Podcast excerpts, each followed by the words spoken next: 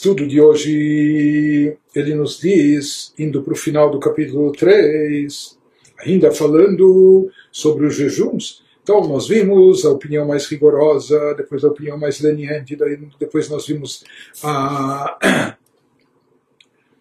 a definição, a conclusão conciliatória de repetir três vezes o número de jejuns, mas depois nós vimos a ressalva que o Alter nos fez, que somente uma pessoa saudável, mas quem não é saudável, ele não deve se envolver com todos esses jejuns, porque não só que isso é prejudicial à sua saúde, isso de acordo com o Talmud é considerado para ele um pecado, etc. Mas nós vemos aqui a preocupação do Alter com essas opiniões, e até com a opinião mais rigorosa, e aqui o Alter ele parece fazer até um pouco de uma certa ginástica, por assim dizer, para tentar eh, agradar ou ir ao encontro das opiniões de todas essas vertentes, dessas correntes de sábios. Por isso ele insiste, e como nós já dissemos, aqui ele vai insistir nisso, porém, em termos práticos, na nossa geração, a gente já adianta que que todas essas eh, recomendações que ele vai dar aqui nessa sessão, no final do capítulo 3, na nossa geração, em termos práticos, não se aplicam. Mas vamos estudar o que nos diz o Alter O Mikol Makom Kol Bal Nefesh Achafetz Kirvat Hashem Letaken Nafsho Lehashiva El Hashem בתשובה מעולה מן המובחר, יחמיר על עצמו להשלים על כל פנים פעם אחת כל ימי חייו מספר הצומות לכל עוון ועוון מעוונות החמורים שחייבים עליהם מיתה על כל פנים, אפילו בידי שמיים בלבד. כגון להוצאת זרע לבטלה פ"ד צומות פעם אחת בימי חייו, traduzindo. Diz o Alter Rebbe, por mais que ele nos trouxe anteriormente a solução até de redimir, de resgatar os pecados, eh, os jejuns relacionados aos pecados cometidos, ou às vezes que ele cometeu o pecado, resgatar isso dando tzedakah, e ele até nos trouxe do Shulchan Aruch o valor estipulado da tzedakah, equivalente ao valor de cerca de 13 gramas de prata, etc.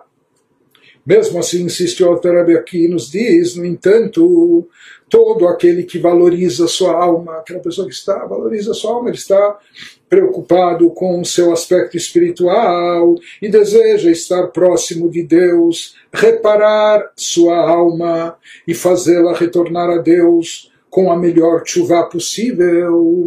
Insiste aqui o Alter que ele deve ser rigoroso consigo próprio e ele sugere, pelo menos se basear na opinião mais leniente trazida no início desse capítulo, então ele deve ser rigoroso consigo próprio e completar pelo menos uma vez na vida. Não precisa levar a vida toda, mas completar pelo menos uma vez na vida o número de jejuns recomendado pelo Arizal para cada transgressão.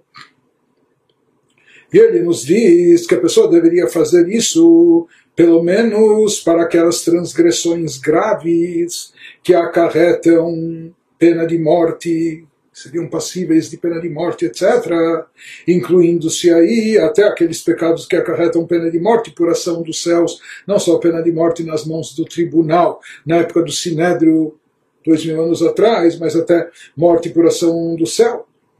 Exemplo acima, no exemplo que ele mencionou já nesse capítulo, de emissão de sêmen em vão, mesmo, e na realidade nós vemos que ele repete isso algumas vezes e o Altrebe se fixa bastante nesse exemplo, e conforme explicam os mestres racídicos, que boa parte do Igeret Atshuvah foi escrita como retificação espiritual, como conserto desse tipo de pecado de emissão de sêmen em vão.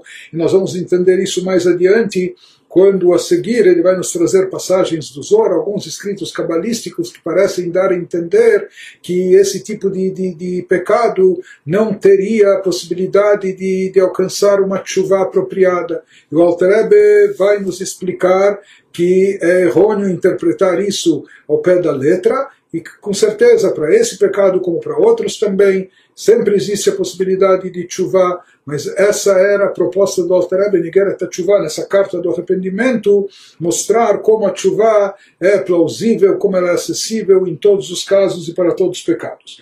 Mas de qualquer forma, no exemplo acima da emissão de sêmen em vão, mesmo múltiplas vezes, Então deveriam se fazer 84 jejuns completos, que a pessoa fizesse isso pelo menos uma vez na vida.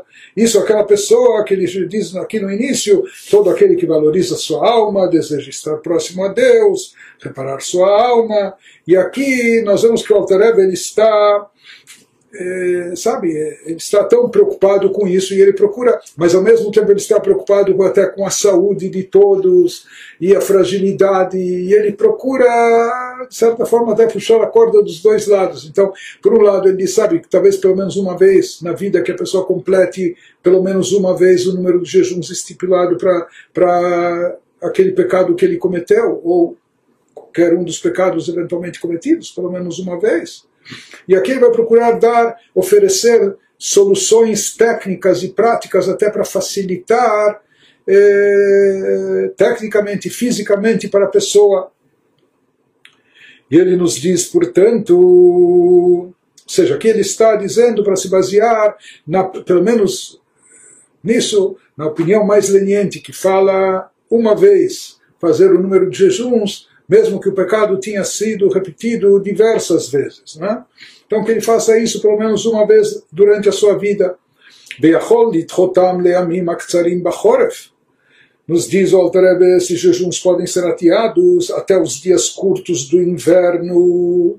Então, mas ainda viviam lá na, na Rússia, Polônia, etc. Então lá no inverno tem dias onde o nascer do sol às vezes é só às sete, oito da manhã e o pôr do sol já ocorre lá por volta das quatro da tarde, em alguns lugares até eh, o dia é mais curto ainda. E nesse caso, o jejum seria apenas durante o dia, então ele pode propositalmente ou deixar esse, uma quantidade de jejuns para ser feita durante o inverno, que são dias mais curtos, então, para que seja mais fácil, o Altarel está procurando também facilitar aqui para a pessoa. Veitaneke eser é taniot al derach mashal. E aqui ele também diz, não precisa ser tudo numa tacada só. Ele diz, sabe o que? Cada ano que ele faça um pouco de jejuns, por exemplo, 10 por ano, no inverno, um por semana, sei lá. Né? que é taniot o derach mashal bechoref pachot. ויגמור מספר הפ"ד צומות בט' שנים או יותר כפי כוחו. Nos diz Além de, de, desses jejuns poderem ser adiados até os dias curtos de inverno, a pessoa pode fazer, por exemplo, cerca de 10 ou menos jejuns durante um inverno em um ano, de modo que no caso que ele está mencionando aqui de 84 jejuns, que o total de 84 jejuns será concluído em nove anos ou em mais tempo se necessário, dependendo das condições físicas do indivíduo, de quantos jejuns ele pode fazer em cada inverno a cada ano. Continua o Alter dando aqui ideias e sugestões práticas para procurar facilitar a vida do penitente. וגם יכול לאכול מעט כג' שעות לפני נצח המה, ואף על פי כן נחשב לתענית, אם התנקן, a pessoa também pode facilitar o jejum, comendo um pouco até três horas antes do nascer do sol, como o jejum seria apenas a luz do dia, esses tipos de jejuns de penitência. Então, se a pessoa acordou mais cedo, ele pode fazer um café, não da manhã, de madrugada, antecipado, enquanto ainda está escuro, antes do início do jejum, e de forma a se abastecer e passar pelo jejum com mais facilidade. Conforme ele nos diz pela Allahá, que isso ainda será considerado jejum se a pessoa tiver estipulado no dia anterior que comeria ao se levantar enquanto ainda não amanheceu. Isso é válido também pela Allahá.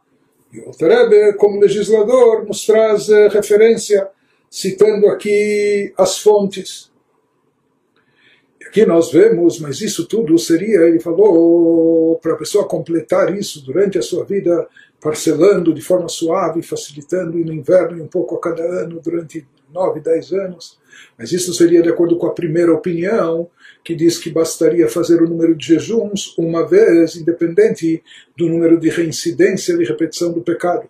Mas existe aquela opinião conciliatória, a opinião do meio, que foi que foi estabelecida como conciliatória, que era de fazer três vezes. Né? Então, nesse exemplo que ele está trazendo, que o número de jejuns para esse pecado, lição de sêmen em vão seria 84, três vezes seriam 252. Então aqui o Altareb está preocupado também, ele procura, e nós vamos ver que ele vai procurar, de certa forma, preencher à medida do possível todas as opiniões. Né? O Letashlum, mesmo opinião mais rigorosa, que a pessoa deveria é, repetir o número de vezes do jejum, do, de jejuns estipulado para o número de vezes proporcional ao número de vezes que ele cometeu o pecado.